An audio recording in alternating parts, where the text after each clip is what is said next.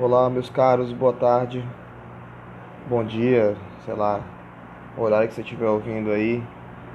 É, vamos para o nosso quinto episódio do podcast aí, Diversidade Humana. Lembrando sempre que esse podcast ele é uma manifestação é, teórica e científica e prática de várias pessoas. O episódio passado nós tivemos aí a participação do professor Marcelo. Hoje eu vou fazer uma, uma fala individual, mas a ideia é que as parcerias sejam é, feitas. Vocês aí que tem qualquer um de vocês que esteja ouvindo que tem alguma manifestação, alguma análise, algum relato de pesquisa na área de ciências humanas e ciências sociais, sintam-se convidados a participar desde já, tá? Então, eu sou o Rafael, professor Rafael, sociólogo, e vamos lá. Hoje eu vou falar de um tema um pouco polêmico, que é a questão da ideologia, né? É, o tema é, afinal, o, o que é ideologia. Alguns, separei quatro tópicos para o nosso, nosso debate, né? Estava conversando com os professores, mesmo no podcast, é, ainda mais esses que têm uma, uma função de educação, de educar, né? Questão que serve para a teoria também, mas serve muito para a prática das pessoas.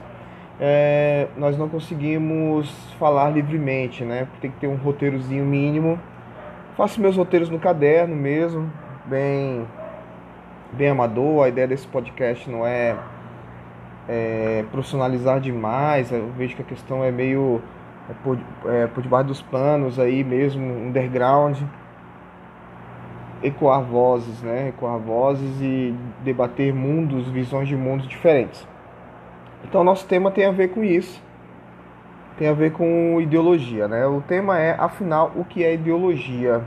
O primeiro grande tópico é que o ideologia é um tópico, né, um conceito, uma palavra é muito comum de ser usado nas redes sociais e mais recentemente por políticos, né? Se teve uma compreensão né, do, do que é ideologia, surgiram alguns ter, termos, né, como ideologia de gênero, é, ideologia de esquerda, ideologia de direita. Entretanto, eu percebo que muitas pessoas utilizam o conceito não na sua, na sua totalidade compreensiva, né? Em outras palavras, utilizam o conceito sem compreendê-las sem compreendê-lo, na verdade. Então, a primeira grande questão é que é um, um conceito muito comum de ser usado nas redes sociais e por políticos. E aí algumas questões, né? Nós temos aí a promessa de ser não ideológico, né? Em 2018 nós é, vimos, podemos, podemos visualizar a onda do não político. O que, que é isso? Pessoas que foram eleitas que não eram políticos de carreira e é, assumiram é, espaços públicos com o discurso de não ser político e de não ter ideologia. O que é, mais à frente iremos debater melhor é uma falácia, né? Não existe de forma alguma ação não ideológica, né?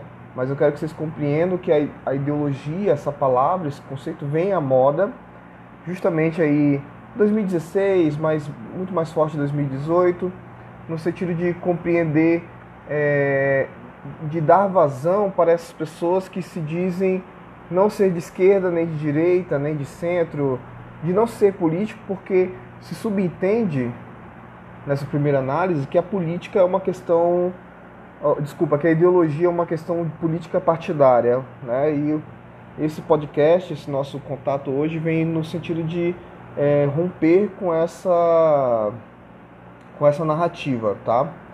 Segundo ponto, também muito forte desde 2000 e se torna muito forte de 2015, 16, mas já existe desde muito antes, desde 2011 já se discutia isso. É a questão do do escola sem partido, né? Uma escola sem ideologia, né? A grande pergunta é se é possível uma escola sem ideologia. Eu já escrevi trabalho sobre isso quando eu pesquisava é, unicamente educação. Hoje eu tenho uma pesquisa dividida em educação e desenvolvimento regional. Mas a grande questão é que uma escola sem partido, no sentido estrito da palavra, inclusive cheguei a escrever isso em artigos, eu seria a favor. Mas, entretanto, o projeto de lei Escola Sem Partido, ele fala de uma escola sem ideologia, e aí eu não sou a favor porque não existe é, ação social não ideológica. Esse, esse é o grande centro da nossa discussão de hoje. Toda ação social, ela é ideológica de alguma forma, daqui a pouco eu vou explicar por quê. Então, escola sem partido sim, mas a questão é que se associa que apenas alguns partidos possuem ideologia, né? Quando na verdade todos os partidos possuem ideologias, e aí quando se fala é, escola sem partido, é, escola sem ideologia, na verdade o projeto de lei ele mascara que apenas algumas ideologias serão debatidas na escola. Né? apenas alguns partidos, as ideologias de alguns partidos serão debatidas na escola, né? Você vê vários candidatos que se dizem sem, parti sem partido, não, desculpa, sem ideologia, na verdade eles manifestam questões ideológicas e que hoje várias políticas públicas que estão sendo realizadas manifestam essas escolhas, essas decisões ideológicas, assim como no passado também foi feito, né?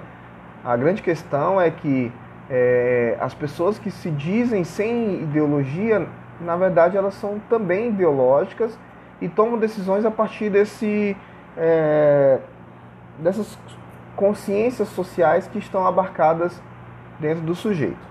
Então essa é a primeira questão, né? A utilização pública e do senso comum do conceito de, de ideologia. A segunda questão é que nós precisamos saber o que é ideologia justamente para que possamos analisar esses fenômenos a partir de um olhar crítico, né? É, então, daqui a pouco, antes do final, eu falo de algumas teorias que trabalham com a questão da ideologia, mas por enquanto eu vou trazer mais o conceito em si. Então vamos lá. É, segundo a, as concepções culturalistas da sociologia, que eu creio que são as maioria, a maioria, né? Eu mesmo já me assumi em sala de aula, meus alunos ficam até me perguntando toda hora. Já me assumi como culturalista, eu acredito que não existe nada além da cultura, que qualquer um de nós que fôssemos colocados para viver entre os indígenas desde o nosso nascimento, qualquer povo indígena, qualquer povo que não seja o seu, por exemplo, entre os muçulmanos, entre é, os japoneses, entre, enfim, qualquer outro povo que não você não se identifica, que não é o seu, você teria muitos dos traços culturais desse povo. É claro que a questão é, do fenótipo, a questão biológica, implicaria muito, né? Nós temos vários exemplos. O meu, meu, meu mestre de karatê, ele era negro e ele relatou várias vezes. Ele era porque ele faleceu, na verdade ele é, né? Ele é meu mestre, mas ele já desencarnou. E ele é, afirmou várias vezes que sofreu preconceitos por parte daquela época, né, por parte dos, dos japoneses por uma questão não racial. Ele, né, ele falava assim não era bem uma questão racial, mas era uma questão cultural, né, que havia aquela ideia da, das pessoas, dos japoneses que ele entrou em contato na época, de que o, o karatê era uma coisa do, dos japoneses apenas, né? E hoje isso já se, se transformou né? Existe aí um, um, uma preocupação mundial com a divulgação do, do karatê pelo Japão, para todos, todos os povos, né? Mas naquela época havia em algumas pessoas esse preconceito e ele, por ser brasileiro e por ser negro também, em algum momento, sofreu esse preconceito. Então, por mais que ele vivesse, é, vivesse uma cultura muito japonesa, é, dedicou sua vida às artes, às artes marciais, a, a, a a feitura de espadas japonesas, ter aprendido com grandes mestres japoneses, falar as, as línguas, né, os dialetos do Japão, ele não era totalmente aceito, né, pela, naquele momento pela cultura.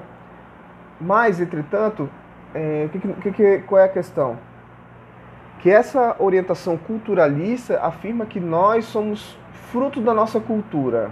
Né? Existem algumas divergências, discussões, é, mas a grande ideia é que se você vive uma cultura X, você pode, você será influenciado por ela inevitavelmente. Você pode tanto afirmá-la quanto negá-la.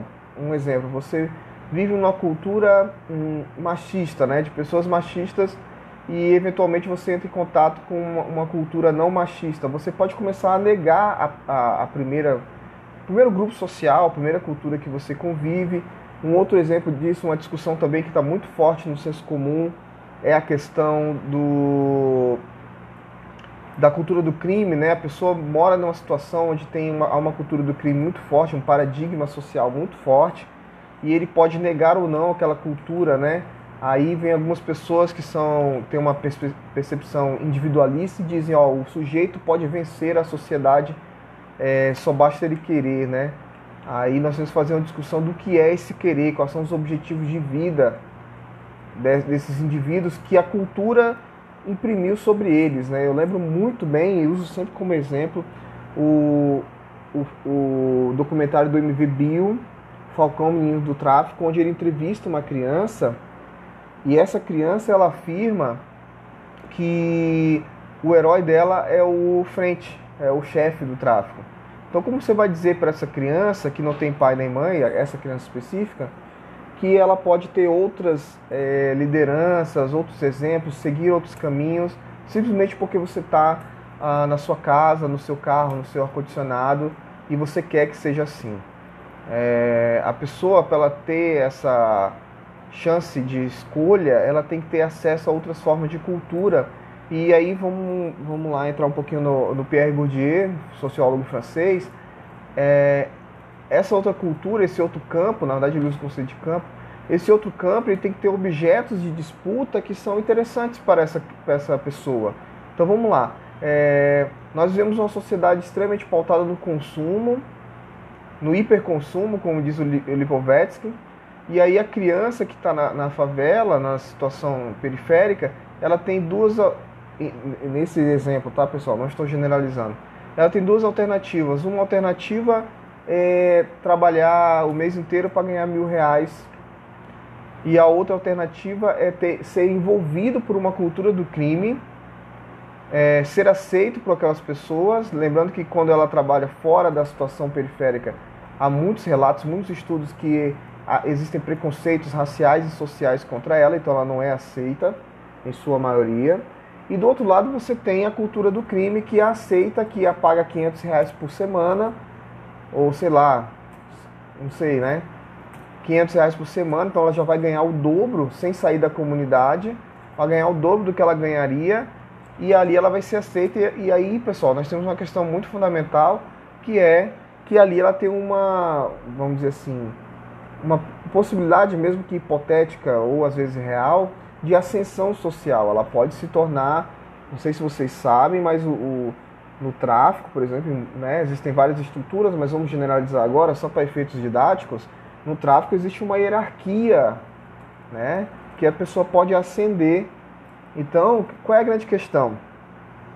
Que é, essa perspectiva culturalista, que é a que eu defendo, ela vai afirmar que é, o meio ex exerce pressão sobre os indivíduos é, e só haverá possibilidade de alternância caso seja apresentado outro, outras organizações sociais. Então, por exemplo, se você coloca uma educação de qualidade, se você coloca é, representatividade, né, aquelas crianças se verem representadas é, e verem outra forma de ascensão social que não o, a cultura do crime, é, se você coloca a arte, os esportes, então assim, programas sociais além daqueles que, é, que permitem alternativas, na verdade, ao, à cultura do crime, né?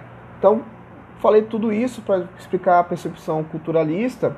Do outro lado, continuando, na verdade, nós temos alguns tópicos, né? Primeiro, segundo essa perspectiva, nascemos sem posturas e aprendemos com o passar dos anos e do contato, ou seja, é aquela velha ideia, né? Aquela existem memes, imagens motivacionais sobre isso, que ninguém nasce racista. Então, segundo essa, essa percepção que eu estou aqui apresentando, é, as pessoas não nascem nas, racistas de verdade, e elas aprendem a ser racistas a partir do contato com a sociedade. Nós vamos ter aí dois conceitos que são, muitas aspas, tá pessoal, sinônimos. Mas quando a gente for estudar uma sociologia mais densa, isso não é um sinônimo, tá? Mas agora podemos tratar como sinônimo. É, socialização e endoculturação. Eu gosto da palavra endoculturação. O professor Roque Laraia, num livro chamado O que é Cultura, não, desculpa, Cultura é, Cultura, um conceito antropológico. Tá? Cultura, dois pontos, um conceito antropológico. Do professor Roque Laraia. Ele fala, usa o termo endoculturação, que é nada mais, nada menos do que endo é de interno, né? A internalização da cultura. Então, nós nascemos uma página em branco, uma tábula rasa, e somos enchidos pela cultura dos grupos que nós convivemos. Então, isso quer dizer que se, por exemplo, você nunca entrar em contato com uma igreja cristã, por exemplo, isso vale para qualquer religião, muito provavelmente você não vai ser cristão. É, ou não vai ter conhecimento do que é o cristianismo. Tá? Você tem que entrar no grupo, compreender os objetos do grupo, compreender a ideologia do grupo, aí eu já estou usando nossa palavra-chave, e então é, iniciar a sua participação nesse grupo a partir do momento que você começa a conviver com esses grupos sociais, a, essa cultura passa a internalizar em você. Aí vamos lá, existe um filtro da subjetividade do que você é. Então, podemos estar eu e você, que está me ouvindo agora, dentro de uma instituição, você vai perceber a instituição de uma forma e eu de outra. Mas a cultura daquela instituição estará permeando nós dois tá? Então vamos lá. Assim, os grupos possuem perspectivas, crenças e intenções sociais para existir. Ou seja, todo partido, vou dar um exemplo dos partidos políticos, eles nascem com essa perspectiva, nascem com essas crenças e intenções sociais. Todos os grupos, ah, eu, é, eu tenho uma família, o objetivo da minha família é proteger os seus participantes, desenvolvimento de todos, e, sei lá, continuação da minha família no futuro próximo com meus filhos e netos. Pronto, esse é o objetivo das sua, suas intenções sociais da sua família. Aí minhas perspectivas é de saúde e crescimento para todos. E quais são as minhas crenças? Ah, nós somos uma família cristã, é, conservadora, ou então nós somos uma família é, não tradicional, nós somos uma família, enfim, né? É, isso não é discutido, isso é, isso é existente. E aí é uma questão muito fundamental. É muito difícil você discutir a própria ideologia, a própria cultura. A partir do momento que ela entra em você e ela, é, você internaliza esses traços, ela se torna tão natural, tão é, cotidiano, tão presente, tão inconsciente, né? É, que você manifesta a sua ideologia de forma não intencional. Né? Existem alguns lugares políticos, e aí, por favor, não entendo político como partidário, né? mas lugares políticos enquanto lugares de poder social, alguns lugares políticos onde você manifesta a sua ideologia de forma intencional. É, vou escrever um texto, eu vou participar de uma manifestação, vou fazer uma pregação, vou participar de um, de um de um manifesto para uma religião, para uma ideologia X. Ali eu estou manifestando de forma intencional, eu estou refletindo sobre a minha ideologia. Mas no cotidiano ela se manifesta de forma inconsciente. E aí, quando participamos dos grupos, esses marcam em nós suas posturas, né? É aquele grande exemplo que eu, que eu dou para os meus alunos sobre a teoria dos grupos. É impossível participar de uma igreja sem acreditar na fé que a move.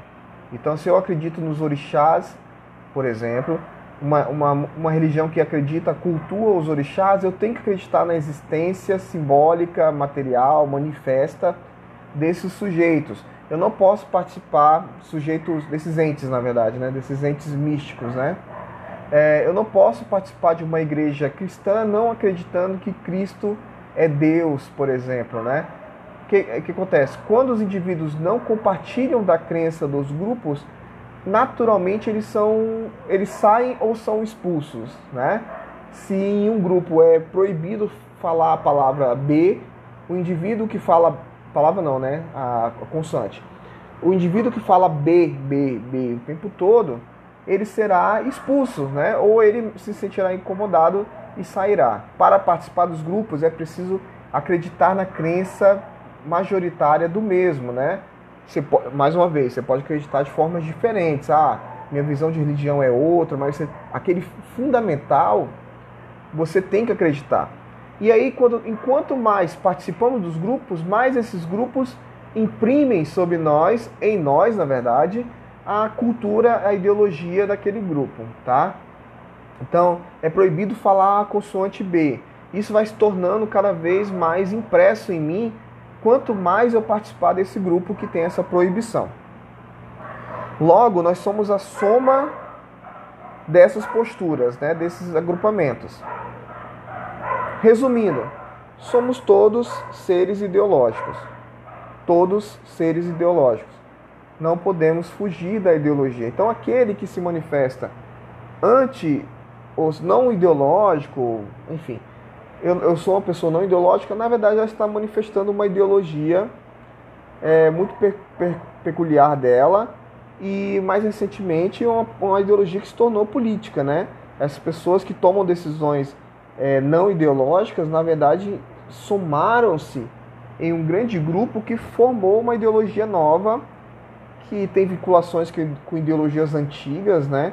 É, tomam posturas né, que sejam de tendência de direita ou de esquerda.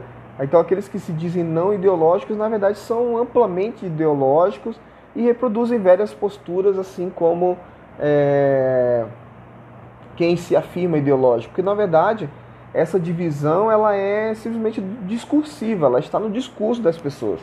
Algumas pessoas se assumem de direita ou de esquerda por uma questão é, discursiva, e aqueles que não falam, falam que não são ideológicos também é discurso. Quer que vocês entendam isso, que tudo tem a ver, ainda mais quando a gente fala de política partidária, tem a ver com votos, tem a ver com aceita, aceitação, tem a ver com amplitude social, tanto quem se assume quanto quem não se assume e todos os sujeitos manifestam ideologia de alguma forma. Tá, vamos para o nosso terceiro tópico. Não existe um ser humano não ideológico, né? Já falamos bastante sobre isso. É, nós sempre defendemos a visão de um grupo. Vou dar um exemplo aqui que já falei um pouquinho antes, né? Mas no começo do podcast, que é a ideia de que existe uma educação neutra, que é também uma bandeira do Escola Sem Partido. A grande questão é que não existe uma educação neutra. É uma questão que uma, uma educação que não fala dos problemas sociais. Eu sempre falo assim, né? É, não falar dos problemas sociais não quer dizer que eles vão deixar de existir. Eles vão continuar existindo e talvez se intensifiquem, porque é falar sobre eles que leva ao debate, leva a mudanças sociais, é, leva a mudanças individuais, coletivas. Então, uma educação é, que é neutra, que não debate as situações da sociedade, na verdade, ela está reforçando esse modelo social. Nós sabemos que a sociedade que nós vivemos é extremamente excludente. Eu falei no, no podcast sobre desenvolvimento que nós temos aí é, mais de um quarto da população brasileira em situação de pobreza ou miséria. É, e os outros, né, nós temos aí 5% em uma condição razoável e boa, né? Entre, colocando os bilionários, milionários e as pessoas que, que têm uma condição favorável, chegam a 5% da população brasileira. E nós temos aí 70% dos brasileiros, aproximadamente, é, lutando pela sobrevivência, pagando uma alta taxa de impostos e na, estando aí na classe média alta, na classe média baixa, lutando por essa situação é, claro, numa situação muito melhor do que aqueles 25% que estão numa situação de pobreza, que também estão lutando muitas vezes pelo alimento diário, pela vida. Então, é uma situação muito mais precarizada. Então, em grande resumo, nós temos uma sociedade extremamente excludente. E aí, quando nós falamos que é proibido debater isso em escolas, na educação, e aí eu defendo, como eu pratico é, sempre, a partir de dados, a partir de, de, de discussões sérias evitando os partidarismos, evitando é, os, os, extremos ideológicos. Né? Essa é, é a minha defesa, porque eu acredito que, que o, o debate é, é, muito mais fundamental do que você impor a sua, a sua visão de mundo. E, mas você dizer que a escola, que a educação deve ser neutra, quando ela é neutra, na verdade ela reforça as estruturas sociais pré-existentes, né? E aí nós todos nós sabemos que temos que trazer esse debate, que é fundamental trazer esse debate, é mais ou menos assim, não falar sobre a violência contra a mulher levará ao fim da violência contra a mulher. Já usaram isso como exemplo para mim, olha, a Lei Maria da Penha aumentou o número de violências contra a mulher, olha aqui os dados. Eu falei, ó, minha análise é que você está analisando os dados errados. Errado, que na verdade, antes da Lei Maria da Penha, a violência contra a mulher estava subnotificada. Agora que nós temos instrumentos melhores, cada vez melhores, uh, para notificar a violência contra a mulher, é que esses números estão se aproximando do real. Então não quer dizer que houve um aumento da violência contra a mulher, que agora estamos tendo uma notificação que se aproxima do real, quando na verdade, infelizmente, ainda é maior a situação. Então, esse essas questões não podem ser silenciadas, elas têm que ser evidenciadas. Quando, só para reforçar e finalizar essa discussão, uma escola que se diz neutra, não ideológica, ela é falha, porque ela reforça é, incoerências. O certo, de forma é, organizada, é que todas as ideologias se manifestem e debatam nas universidades principalmente nas universidades, todas as ideologias se manifestem não de uma forma personalista, violenta, é... e aqui eu estou excluindo as, as, as, ideologias raciais, obviamente, né? eu nunca, vou, nunca vou publicamente, como no podcast, defender é, ideologias racistas, né? ou homofóbicas, né?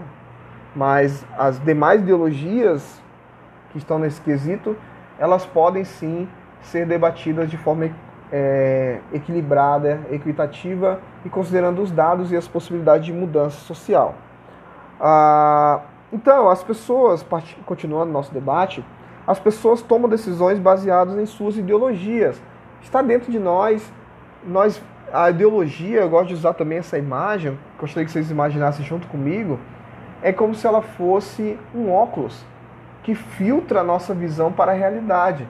Então, se eu sou de uma religião X e está acontecendo o fenômeno Y, eu vou olhar aquele fenômeno a partir da minha, da, dos conceitos, das, das normas, das intenções, das regras da minha religião.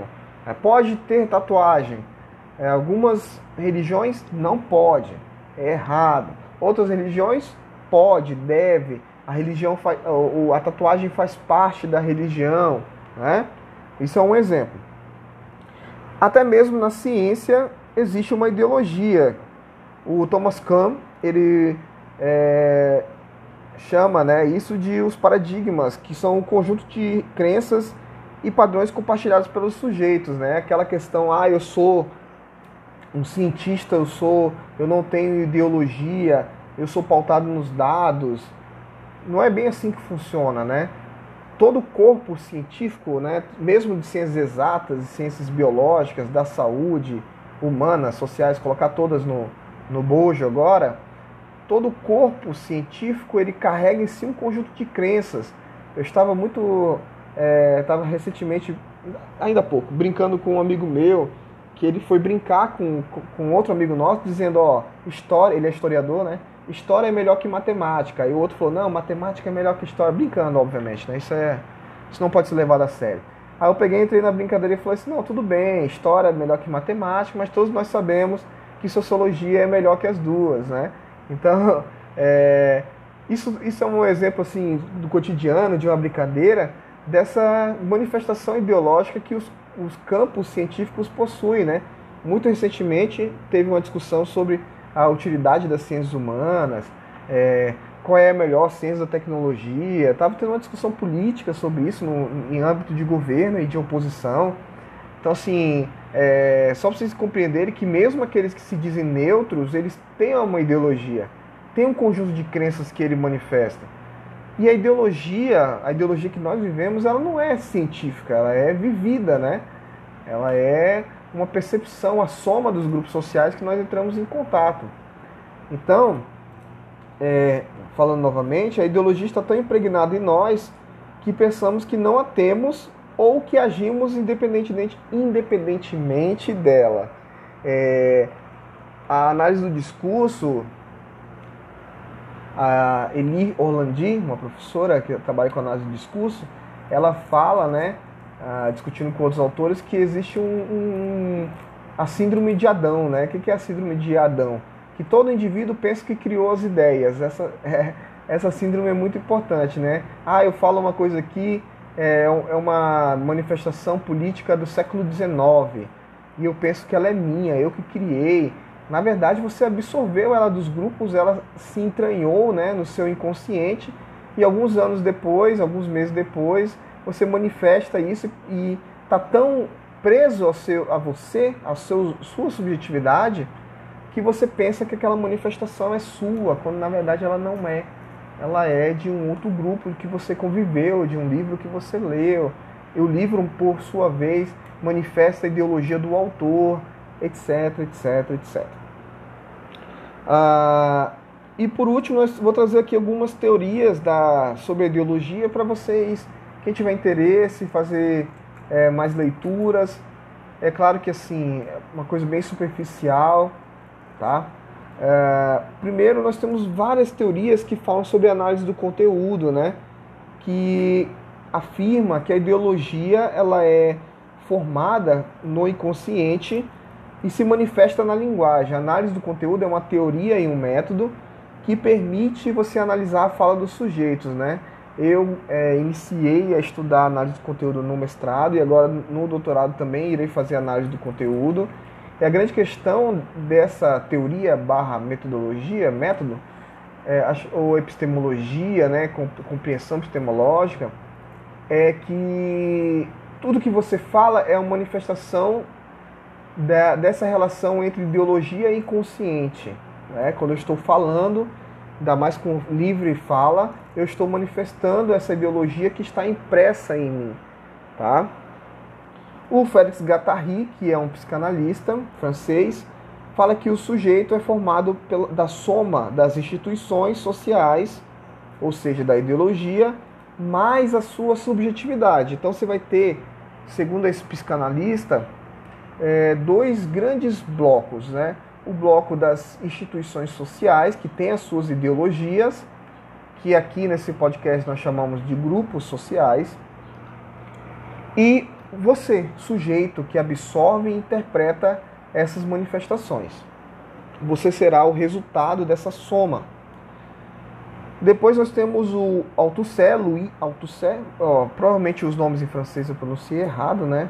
Eu não tenho, não tenho estudos em francês, não consigo tem outras línguas que eu consigo ler e falar razoavelmente, mas o francês nunca me aventurei a estudar, apesar de que ainda há possibilidade, assim, depois do doutorado, quem sabe.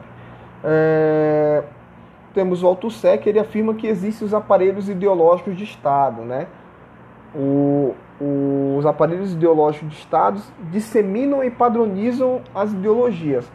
Vou dar um grande exemplo disso. Porque todo governo tem interesse pelo controle da escola, né, do que vai ser dito na escola, por exemplo, na educação, com várias normativas, padronizações, bases curriculares, matrizes de referência, vários documentos que orientam o que vai ser dito na escola, é, principalmente na educação básica. Porque a escola, a educação é um grande aparelho ideológico do Estado. É na educação que eu padronizo a ideologia. Todo Estado, todo governo tem a intenção de padronizar a ideologia obviamente nunca consegue totalidade disso, mas a intenção é ampliar o discurso ideológico. Então, quando você perceber que existe uma disputa pelo que é dito ou não dito na escola, na educação, perceba que isso é uma disputa por esse poder de, de manifestação ideológica. Então, cada governo quer colocar é, a sua ideologia e excluir as ideologias dos outros, né? Sempre na visão do Estado. Então, os aparelhos ideológicos de Estado são esses instrumentos de é, aumentar a impressão da ideologia do governo sobre os sujeitos. Então, é feito de forma muito ampla, né? De forma muito ampla. Eu já fiz um paralelo entre os aparelhos ideológicos de Estado e a indústria cultural. A indústria cultural também tem essa intenção hegemônica é, de, de uma cultura de massas. Né? Associo hoje em dia a indústria cultural muito mais relacionada à questão da, do, do mercado em si do que ao Estado, apesar de que ainda está presente. E os aparelhos ideológicos fazem essa outra essa outra outra linha aí, né? Finalizando, em resumo, a ideologia é a soma das consciências sociais que representam a totalidade de uma intenção. O que, que isso quer dizer? Nós, né, nós ou os grupos, lembrando que os grupos também possuem ideologia, os partidos têm ideologia, é, os grupos, vou usar o exemplo dos grupos, né, melhor. Os grupos, a ideologia de um grupo é a soma das consciências sociais e das intenções daquele grupo. Por sua vez, os grupos e as suas ideologias imprimem sobre os sujeitos a ideologia, é, a sua própria ideologia. Uma grande síntese, pessoal: não existe capacidade de sermos não ideológicos. É, muitos que falam que são não ideológicos, alguns, né, principalmente na classe política, falam intencionalmente, mas muitos falam por uma questão de da ideologia estar tão dentro de nós que parece que somos nós mesmos.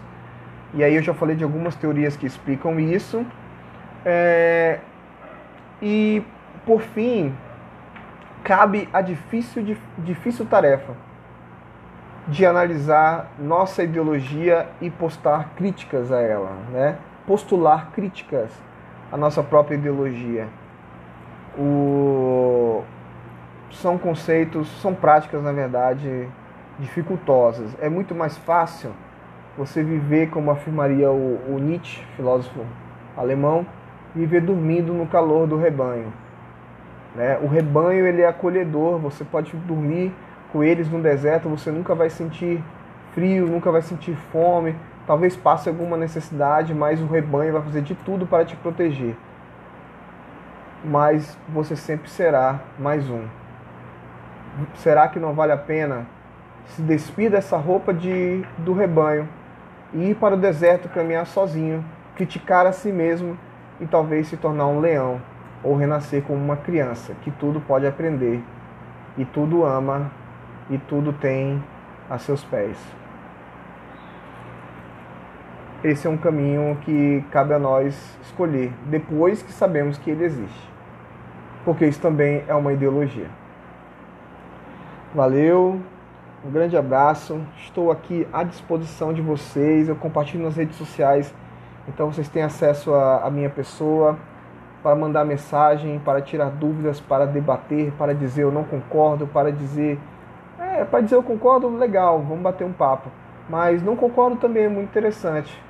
Eu creio no debate saudável entre pessoas que estão buscando melhorar a si mesmo e a melhorar o mundo e transformar o mundo em um lugar onde caibam todos os mundos. Um grande abraço e até a próxima.